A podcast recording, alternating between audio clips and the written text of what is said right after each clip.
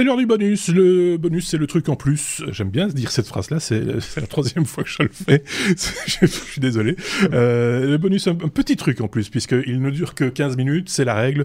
C'est la règle du jeu. Que voulez-vous? C'est comme ça parce que nous sommes bavards et que pour éviter de déborder et de, et, de prendre trop sur votre temps, ben, on a décidé qu'on allait blinder ça. On est avec la même équipe que pour l'épisode 303 que vous avez peut-être déjà écouté. Sinon, je vous renvoie vers l'épisode 303. Il s'est dit plein de bah choses intéressantes.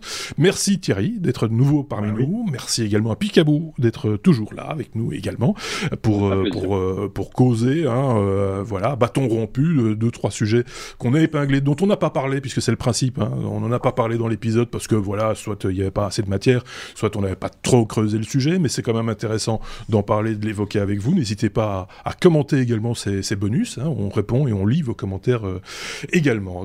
Picabou, t'avais épinglé un truc comme ça, vite fait mais bien fait, euh, intéressant. T'en as épinglé plusieurs. Euh, et, moi, il y a un truc quand même que j'ai bien aimé, c'est cette histoire de gants, euh, de gants à retour haptique. Alors ça, il faut que tu nous expliques de quoi il s'agit. Euh. Il y, a un, il un YouTuber qui s'ennuyait depuis le premier confinement l'année dernière. Et pendant ce confinement, il a dit ben, c'est quand même un peu dommage que quand on a un casque vert, on n'ait pas le retour haptique dans les gants avec les manettes, etc. Et donc il s'est dit pourquoi est-ce que je alors déjà il a regardé les prix hein, de ce qui se faisait en termes de gants euh, avec retour haptique et puis il a eu une crise cardiaque et après sa crise cardiaque il, s'est dit bon ben peut-être que ça serait peut-être plus simple de le fabriquer moi-même et puis peut-être moins cher aussi. Et donc finalement il a lancé l'idée, il s'est amusé pendant son confinement à développer un certain nombre de, de, de petites choses. Il a fabriqué un gant qui est un gant à retour haptique. Alors c'est pas totalement définitif, c'est encore en train de travailler dessus. Il est, suivi par pratiquement 200 000 personnes. Euh, mais en gros, c'est de l'impression 3D, encore une fois. Désolé, mais bon, je suis, ah un peu là-dedans. Euh, et, et, et, avec ce, avec ce gant, il commence à avoir des sensations de retour haptique, c'est-à-dire que le gant lui permet d'avoir des vibrations, lui permet d'avoir les doigts qui vont, qui vont bouger indépendamment de lui, de ce qu'il veut faire. Mais ça veut dire que dans l'idée, à partir du moment où il aura son casque sur les oreilles et où le jeu, où ce qui se verra dans le casque est adapté au, retour haptique, il pourra utiliser ce gant. Et ce gant ne lui coûte aujourd'hui que 22 euros. Ah oui, voilà. pas mal. Donc avec ah, des petits moteurs, c'est des petits moteurs pas, oh, j'imagine que ce sont des petits moteurs pas à pas comme on les utilise dans le modélisme euh, par exemple, euh, des choses des choses comme ça et, et le reste c'est de la pression 3D et de la, la, logique. Donc s'il est dans un jeu une carte Arduino etc. Voilà. S'il est dans un jeu où le joueur se fait euh, se, se fait torturer en lui retournant les doigts, il peut se faire retrouver les doigts. je pensais à ça. le, truc, la torture totale. J'arrête ah, le projet, j'ai plus de mains. oui, c'est ça. Je peux plus. Euh, voilà. On va parler de toute autre chose, si vous voulez bien. Euh, on, va encore un tout petit peu parler podcast, euh, parce qu'il se passe un truc quand même, il faut le savoir.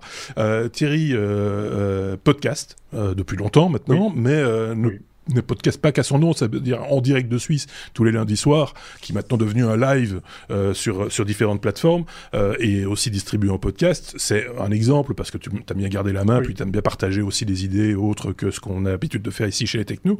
Et donc voilà, mais tu le fais aussi, et c'est ça peut-être une des courroies de, d'évolution du podcast pour ceux qui veulent faire du, du pognon avec le podcast, c'est de se mettre au service d'autres euh, qui, eux, n'ont pas la technique ou, ou les connaissances pour le faire. C'est ce que tu vas faire d'ailleurs. Exactement, exactement. Je suis pas peu fier parce qu'effectivement, j'avais très envie eh ben, de lâcher en primeur ici au, Techno cette, cette information, puisqu'en fait, la semaine prochaine va avoir lieu un, faux live. Hein, je vous dévoile euh, la chose, puisqu'effectivement, on va enregistrer euh, avec un célèbre journaliste correspondant ah suisse de la RTS. Euh, d'ailleurs, on a grandi avec cette fameuse phrase qui, qui, qui, est, qui est même devenue un, un leitmotiv qu'on a vu sur des t-shirts. Alors malheureusement, il est plus d'actu, cette phrase n'est plus d'actu puisque je t'ai corrigé avant, la TSR est devenue la RTS, la radio-télévision suisse. On en parlait dans l'épisode. Voilà, on en parlait dans, dans, le numéro 303. Et du coup, euh, eh ben voilà, on, a tous en tête ici en Suisse cette fameuse phrase Georges Baumgartner, Radio Suisse Romande, euh, Tokyo. Puisqu'effectivement il est correspondant là-bas et il avait l'habitude, enfin il a toujours l'habitude, mais maintenant il dit RTS, mais Radio Suisse Romande, Tokyo. Il avait une intonation bien précise pour chaque fois terminer ses, ses, épisodes. Je tiens à préciser une chose, c'est que ce monsieur est connu maintenant en Belgique et en France également. Oui. Depuis euh, depuis l'accident de Fukushima et, et, et, le tsunami euh, euh, au Japon, puisque c'était le seul correspondant francophone en poste sur sur sur la péninsule et que donc il a été mis mais à toutes les sauces. On le voyait matin, midi et soir sur toutes les télévisions. Ce, ce, ce, et, et et euh, moi, je l'avais déjà vu un peu sur. Euh, il me semble qu'on le voyait de temps en temps sur TV5 Europe. Oui. Euh, oui. Il, était là de temps en temps. Puis en radio, il le faisait en radio. radio française, mais, mais il le faisait pas forcément sous, sous le même nom. C'était assez drôle. Georges Baumgartner. Rien à voir avec le parachutiste. Voilà, exactement. bon, alors je vais, je vais pas vous parler de, que de que de Georges, mais euh, voilà, je serai à ses côtés, en tout cas en ligne, puisqu'il est toujours à Tokyo, et on va parler des, des, des Jeux Olympiques de Tokyo qui, euh, peut-être si vous le rappelez, ont été reportés d'une année à, cause de ce qu'il y a dehors, hein, ce fameux truc qui s'appelle la pandémie. Mais ce qui se cache là derrière, c'est qu'en fait, il participe comme ça aux premiers épisodes d'un tout nouveau podcast qui va voir le jour, euh, ben voilà, dans quelques jours, hein, dans, dans, quelques semaines. C'est le Musée olympique euh, Lausanne. Euh, le CIO, vous le connaissez, l'organisateur des Jeux, euh, c'est cette institution qui est aussi basée à Lausanne, mais dans un lieu autrement placé dans, dans, la ville, plus proche du, du bord du lac d'ailleurs. Mais il y a le musée, le célèbre musée olympique, qui se lance à faire son propre podcast. Alors derrière, vous allez trouver pléthore de, de production. On va commencer justement avec quelques épisodes autour de la euh, de la de la bande dessinée, de des mangas autour du sport, parce qu'on est sur la thématique de Tokyo 2020, enfin 2021 maintenant, et euh, on va parler de cette ville, on va parler du Japon, on va parler des jeux, et euh, je suis pas peu fier ben, d'avoir été ben, sollicité par le musée olympique qui m'a demandé de les mettre euh, à faire du podcast par euh, de leur propre chef, à leur mettre le pied à l'étrier. Et puis ben voilà, on le disait dans l'épisode 303, ben effectivement, je suis un WC, un vieux con, mais un vieux con très fier parce que voilà, euh, depuis que le podcast existe, je suis podcasteur et je suis très fier ben, de pouvoir euh, ben, continuer ce, flambeau, passer la passion et puis surtout donner envie à d'autres de le faire. Là où euh, je sais que Marc, tu es aussi assez critique, on voit pléthore de petits jeunes et Dieu sait que j'adore les jeunes, mais qui simplement en photographiant leur micro et puis euh, et puis peut-être un zoom et, et ce genre d'appareil se prennent pour des ingénieurs du son ou des producteurs de podcasts. Donc là, on aime bien, nous les vieux, de montrer que cette expertise, cette expérience peut aussi servir et être prise au sérieux, puisqu'effectivement, ce mandat ben, m'a amené à, former des gens, à, les aider sur des choix techniques. Et puis ben, la semaine prochaine, il y a un event qu'on va partager ben, qui sera en ligne, un event euh, Facebook, euh, durant lequel voilà, vous allez pouvoir... Euh, eh ben, rencontrer l'équipe du, du, musée olympique, Georges Baumgartner également, pour qu'on échange sur ce lancement de ce nouveau podcast. Donc euh, voilà, Content. Le 6 mai. Très content. Euh, le 6 mai, euh, de, de, 19h à 19h30, c'est un peu court, mais ce sera disponible après, on pourra le revoir, sans doute, oui, oui, oui, cette rencontre. Hein. donc, ok. Donc, euh, voilà, quelle que soit la date à laquelle vous écoutez ce bonus 303, euh, ben, sachez que le 6 mai, il y a eu où il y aura ce, ce, cette rencontre. Et, et donc euh, le début d'une nouvelle aventure avec un podcast euh, voilà un, nouveau podcast qui naît c'est toujours bien. Et, et, et, si c'est fait avec de bonnes attentions etc c'est encore mieux.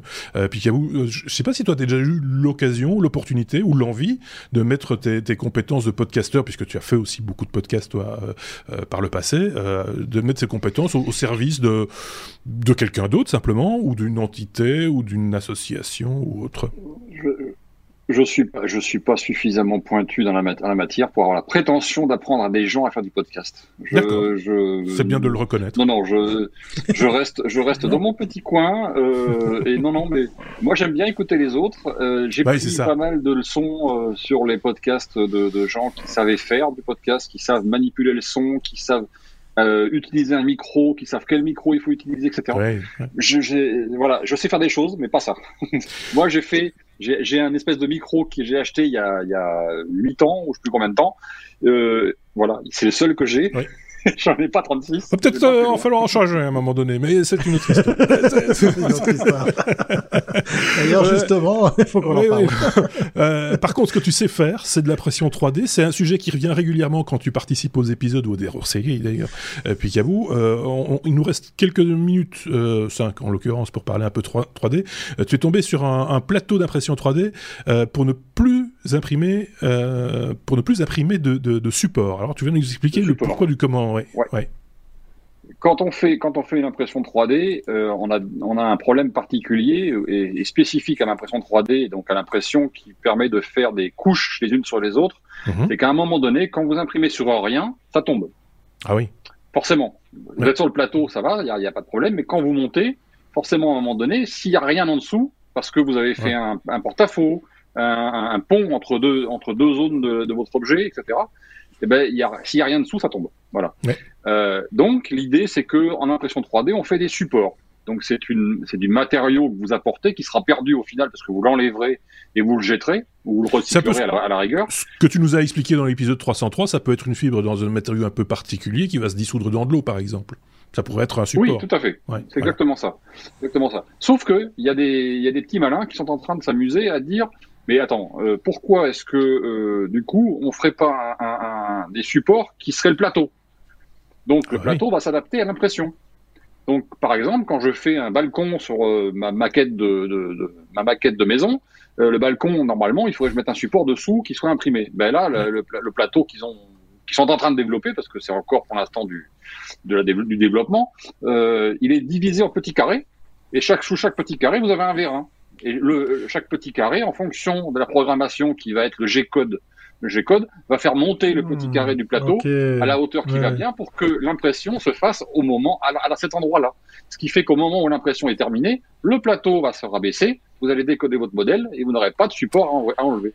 Alors, vous pour qui nous... ça prend pas en compte les supports à l'intérieur d'un modèle. Mais oui, bien sûr. là, là, vous, qui, vous qui nous écoutez et n'avez pas l'image, imaginez euh, les, les, plateaux articulés et sur vérin qui sont euh, des fois produits euh, à Las Vegas pour le Cirque du Soleil. Vous voyez, les trucs complètement fous avec des trucs qui montent et qui descendent, etc. Ben ça, c'est aller, la même chose, mais à l'échelle d'un plateau d'imprimante 3D. J'explique bien les choses, hein. j'ai plein d'imagination.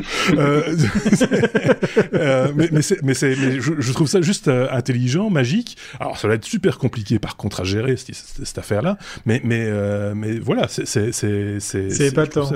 Moi, je trouve ça assez épatant d'arriver à ce, ouais, d'arriver à ce niveau de précision euh, pour, pour, euh, pour la, la hauteur et, et, la distance. Et intégrer, et intégrer, ça dans le code, effectivement, comme tu le dis, Picabo, euh, au moment de l'impression, parce que du coup, c'est pas les mêmes, la même hauteur de support qu'il va falloir à ce endroit-là, ça va être beaucoup moindre. Enfin, c'est vraiment. Euh, je, je, vous invite vraiment à aller regarder. On va mettre le lien, évidemment, comme on le fait pour les épisodes classiques. Dans ce bonus, on va mettre également les liens vers les, les, les choses dont on vous parle euh, pour que vous puissiez aller explorer vous aussi. Et, et et donner peut-être euh, votre avis, euh, poser des questions ou donner un avis éclairé si vous avez un peu l'habitude de ces machins-là. Euh, c'est bien aussi. Euh, je vois qu'il nous reste pile poil deux minutes pour euh, conclure. Tu avais encore un truc à dire à partir à, concernant un plastique ultra résistant au choc? Tu peux en dire deux mots rapidement, oui. Picabou. Juste rapidement, il y a une l'université de Montréal est en train de développer euh, un système de plastique. alors c'est toujours de l'impression 3D encore une fois, c'est comme ça. Sauf que là, elle n'est pas utilisée classiquement. Euh, en fait, euh, ils se sont aperçus que certaines matières, euh, en particulier dans les moteurs d'avion et ce genre de choses, avaient besoin de les moteurs d'avion, par exemple, les hélices quand elles explosent, parce qu'il y a des raisons particulières d'un accident, etc., ouais. un oiseau qui passe dedans, etc. Il faut que la cage autour, euh, qui est aujourd'hui un matériau très lourd, relativement lourd, on pouvait, si on pouvait le faire en plastique, ça serait encore mieux. Et ils se sont dit, mais qu'est-ce qu'on peut faire comme plastique qui sera suffisamment résistant? L'idée, c'est que ils ont pris comme modèle la toile d'araignée. La toile d'araignée, ah, oui. quand c'est un moustique ou un insecte qui vient dedans, la toile d'araignée absorbe le choc, se détend et ramène le moustique à sa place ou l'insecte à sa place. Là, c'est le même principe. Ils ont établi avec une imprimante 3D avec du filament une façon d'imprimer ce filament qui fait des petites boucles. Ces petites boucles sont semi-soudées entre elles, et quand, le, quand ces boucles, euh, quand euh, ils font donc un, une espèce de grillage avec ces filaments à petites boucles, ils le soudent ensemble, ils le noient dans un, un polymère qui va devenir le plastique, ça devient transparent donc, et puis quand un choc arrive dans, cette, dans ce polymère, il devient 10, 20 ou 30 fois supérieur en termes de résistance, et surtout il absorbe le choc. Et il n'est pas cassé, contrairement Ah oui, à des c'est ça, plastiques comme du plexiglas et des choses comme ça, qui casseraient net et qui deviendraient très très, qui seraient très fragiles. Donc C'est très une autre façon d'utiliser l'impression de 3D. Ouais, c'est- cette fibre très est très très. résistant, c'est ça. ouais, ouais, ouais. Et, et- et- on va conclure là parce qu'on arrive, au, on arrive déjà Oui. au bout. C'est Voilà. un exercice difficile, évidemment, le bonus. hein, Allez il voir reste le lien. 14 secondes. Allez voir la vidéo, Allez ça voir, vaut vraiment allez le voir tout ça. c'est- euh, Spider-Man en vrai. Euh, merci Thierry, merci Picaboo. Passez Merci, euh, une très très merci. bonne semaine. On va se retrouver très prochainement, bien sûr. Prenez bien soin de vous et des autres. À très bientôt. Salut.